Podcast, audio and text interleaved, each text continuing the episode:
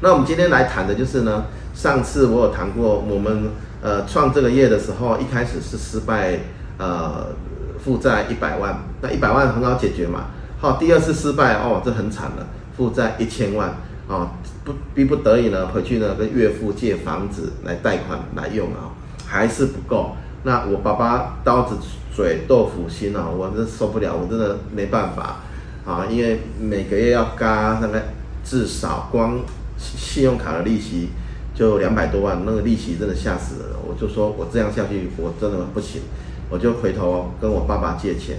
那我爸爸呢？这个就跟我说，好啊，那你明天回来我，我我把黄金处理一下，因为我爸爸是这给妈点嘛哈，他三十年来赚的黄金就一叠一叠放在那边，等我回来看到那一幕，他这样插着手，然后看着他这半这个半辈子拼出来的东西哈，要被这个不孝儿哈，这个呃败掉了啦啊，所以我们南部。就有一句话叫“养老要防儿”了，不是养儿防老，是养老要防儿，啊，所以这样，呃，那一幕我看到我爸爸那一幕，其实我很伤心，我就跑到二楼，我就哭，一直哭，一直哭。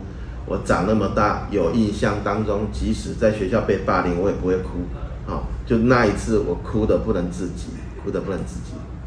那个电脑看一下，不，不能自己了，啊，所以呢。呃，后来呢，我们呢有一个想法，就是说成功要及时，成功要及时，啊，成功要及时。我们有一个很，呃，很痛彻心扉的一个经验，因为在我们比较好过的时候，在我们比较好过的时候，那个我的丈人走了，啊，丈人走了，因为我们都会买酒跟他喝了哈，这个呃跟他在一起啊，后来他走了。我就跟我老婆说，真的，呃，成功要及时啊！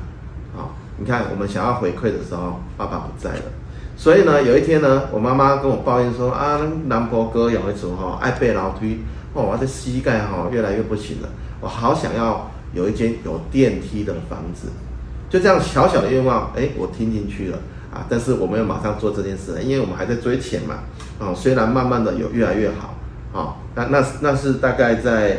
诶，我呃处理完一千万的的负债之后的两三年后，啊，大概就慢慢变成正的时候，妈妈就提出这样要求，那我当然是满口答应了哈。结果有一天呢，妈妈就抱怨说啊，我这样跟人家讲哈，就有亲戚说叫我不要讲了，为什么呢？因为呢，那做不到的事情，这么为什么一直讲一直讲？我妈妈就抱怨给我听了。那我们听到这边，我们就想说。再怎么样也不要让爸爸妈妈这个受委屈。我们就在那一刻，在呃跟着老婆呢，在网络上找到这几间房子，我们下高雄，就在南子这个地方，帮妈妈买了一间呃不算太差，有游泳池的新的这个公寓，呃呃华夏新的华厦。那现在想回想起来啊，蛮蛮庆幸的啊，因为大那个大概是六七年前做的决定啊。当时也是真的是没什么钱，就硬买下来啊。那现在的好处就是说，我说好孝顺真的会会会有好的回报啊。现在男子的房子涨翻天了哈，那我们也雨露均沾了，那个房子也涨涨到一个程度啊。如果我们要卖的话，其实那个房子也赚不少钱啊。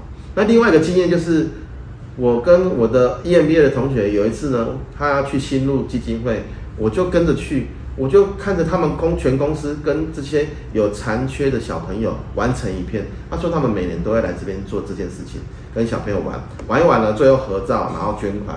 啊，公司几年他就捐几万这样子，我觉得真的太棒了。那一次也给我很大的 shock。啊，从此以后，那那七八年前的事事情了。